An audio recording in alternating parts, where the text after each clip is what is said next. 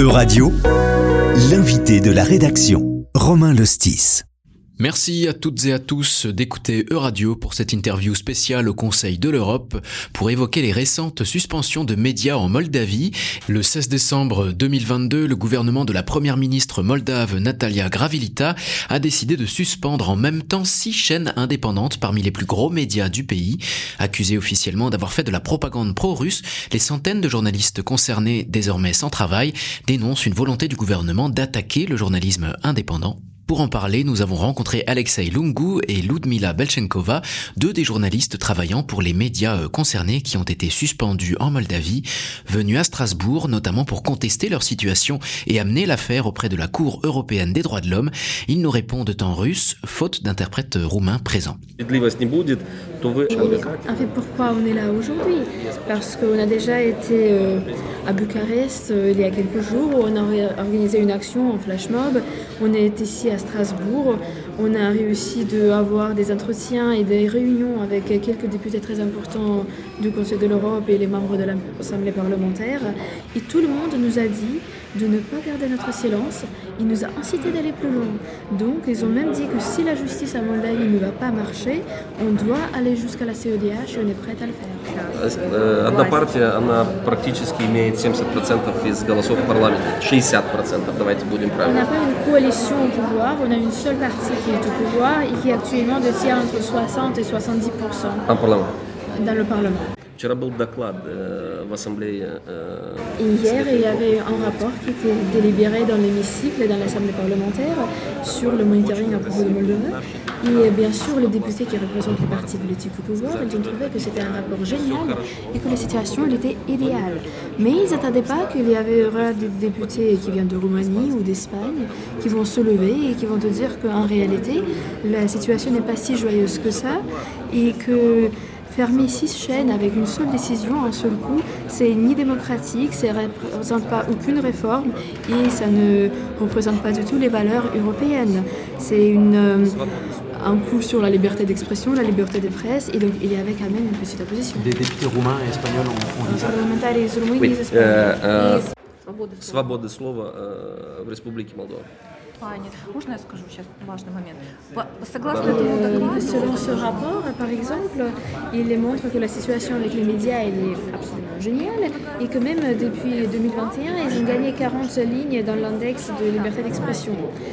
Euh, sauf qu'on peut faire un petit test avec vous et vos écouteurs, euh, votre audience. Si vous allez sur n'importe quel site à Moldavie, euh, vous pouvez regarder, consulter les opinions exprimées à propos de ce rapport et vous allez voir euh, que toutes les opinions exprimées sont joyeux, contents, radieuse et il n'y a, pas une seule critique ou un mot euh, qui serait un peu mécontent. Euh, sur quel site web? Bah, c'est sur les sites pro, euh, gouvernemental, des médias principaux dans le pays. La seule information qu'on peut retrouver qui dit autre chose, c'est sur les chaînes Telegram ou sur les réseaux sociaux. Aujourd'hui, vous avez donc perdu votre travail, les médias sont suspendus, c'est le terme officiel. Comment, euh, comment vous vous sentez euh, par rapport à, cette situation? Est-ce que derrière vous espérez un, retour à une meilleure euh, diversité des médias en Moldavie prochainement? pour les prochaines générations? Comment vous vous sentez par rapport à ça? э, у нас есть обращение в суд. И что интересно, сейчас Après, nous, эти nous обращения... allons, se- euh, nous allons nous battre. Nous avons déjà fait appel à cette décision. Le problème étant que les juges ne sont pas très chauds pour prendre les décisions à, à propos de notre situation. Mais nous sommes prêts à aller jusqu'au bout, et s'il faut jusqu'à la CODH. Et nous espérons que, vu que la Moldavie est un candidat pour joindre l'Union européenne, les autorités dans l'Union européenne vont finir par voir la situation pour ce qu'elle est. Parce que si on regarde ce rapport, actuellement, il n'y a aucun seul mot, il n'y a aucune seule phrase qui présente cette situation telle qu'elle est. Et on espère qu'un jour, il y aura ces informations et là, la situation va changer. Э, Я хотел сказать, что это не все. En fait, nous, les journalistes qui sont présents actuellement ici, on est beaucoup plus nom- nombreux que ça à être concernés. On est plus d'une mille de journalistes qui se retrouvent dans la même situation. On est soit perdu notre travail, soit on va le perdre sûrement. Et ce qu'il faut comprendre, c'est que nous recevons aucune indemnité et pas de fonds de budget d'État. Donc pour nous, le seul moyen de financement, c'était les publicités qu'on a perdu dès que la diffusion sur la télé était suspendue. Parce qu'avec les réseaux sociaux, on ne peut pas faire la même chose et on ne reçoit pas du tout de financement. Et ça, je veux le souligner. Et pour reprendre ce que ma collègue disait, euh, Moldova, c'est, euh, Moldavie, c'est un candidat pour l'Union européenne. Essayez de me montrer une seule chaîne française qui a été fermée juste parce qu'ils ont critiqué Macron, une seule chaîne italienne qui a été fermée parce qu'ils ont critiqué Meloni. Потому что критиковали э, римскую власть. Или взять другую европейскую страну, где это случилось. Vous dites que vous êtes plus de 1000 journalistes euh, concernés. C'était il y a un mois, c'était le 16 décembre, si je crois, euh, cette, euh, cette annonce. Comment, réagit les, les- les- comment ont réagi les citoyens euh, moldaves, la jeunesse par exemple Est-ce qu'il y a eu des manifestations Давайте я вам отвечу так. Pour euh, euh, commencer la réponse à votre question, je peux dire qu'ici à Strasbourg, hier, j'ai finalement réussi de prendre euh, un interview avec le vice-président du Parlement moldave qui, euh, quand on est en Moldavie, ne peut pas nous parler et refuse euh, tous les demandes d'entretien. Donc il fallait aller jusqu'à Strasbourg pour parler avec notre propre membre du Parlement. Мы вот опубликовали это Et après, on a интервью publié на, ça в sur наших nos réseaux соцсетях. sociaux, euh, sur YouTube, en Facebook. Это очень- Et это euh, очень c'est très интересно. intéressant de voir les commentaires que les gens laissent euh, quand ils apprennent que les chaînes elles étaient fermées. Si vous voulez, je peux vous montrer les réponses, les commentaires. Э, а телезрители On a honte de- d'avoir les parlementaires comme ça. Vous dites euh, que les gens soutiennent cette décision, mais c'est n'importe quoi. euh. Э, Пусть хоть господин с- вице-спикер прочтет, что пишет народ отзывы в адрес партии и Si президента. vous voulez, euh, ça serait pas mal si le monsieur le vice-président pourrait lire ce que les gens écrivent à propos de lui. Вице-спикер показал лицо нашего правительства, истинное Il a montré le лицо. vrai visage de notre gouvernement. et d'action Vous pouvez voir beaucoup d'autres exemples, un peu moins polis peut-être. Sorry. Et, quand vous avez, par exemple, vous disiez que vous étiez euh, ravi, enfin heureux de, voir des députés espagnols ou, euh, roumains qui, euh, soutenaient la, contestation de cette décision en Moldavie, est-ce qu'on peut espérer euh, que des Européens euh, de l'Ouest fassent pression sur la Moldavie pour euh, avoir des résultats plus rapides Мы, мы поэтому и, при- и приехали в Страсбург. И Я C'est думаю, ça, наши петиции, Et э, j'espère que notre message, notre entretien et nos échanges, et donc j'espère que nos échanges et les déclarations qu'on fait, ça va bien sûr contribuer. Et c'est pour ça qu'on est là aussi.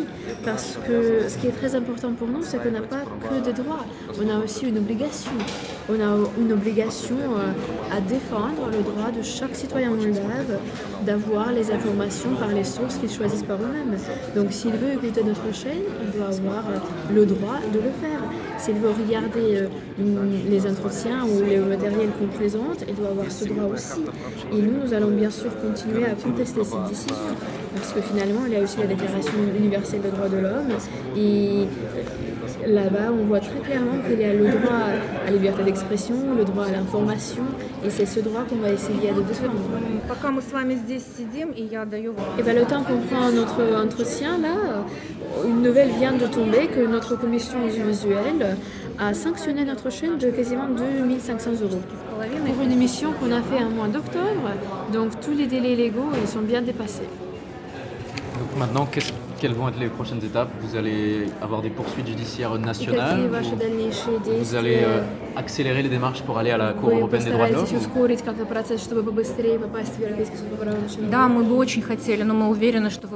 Bien sûr, on voudrait bien accélérer les choses, mais on a l'impression que l'État va continuer à faire tout pour ralentir le procès. Et pour nous, c'est quand même très important de prendre toutes les étapes pour après arriver euh, à notre destination. C'est un, travail de, de, fourmi finalement quand on voit que les autorités nationales euh, essaient de, brûler les étapes en, en enfreignant tous les, tous les euh, protocoles finalement.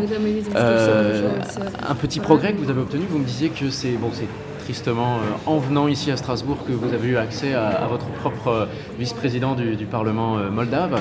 Que vous a-t-il répondu finalement quand, vous avez réussi à, l'avoir en, interview? Je lui ai demandé de démontrer les exemples de propagande. Lui, il a dit qu'il n'a pas vu parce qu'il n'a même pas regardé notre chaîne. En tout cas, moi je vous dis un grand merci, Ludmila Belchenkova et Alexei Lungu, pour vos explications. Vous pourrez bien sûr retrouver cette émission sur euradio.fr et un grand merci à toutes et à tous pour votre attention. Merci beaucoup. Thank you very much. Euradio vous a présenté l'invité de la rédaction. Retrouvez les podcasts de la rédaction dès maintenant sur euradio.fr.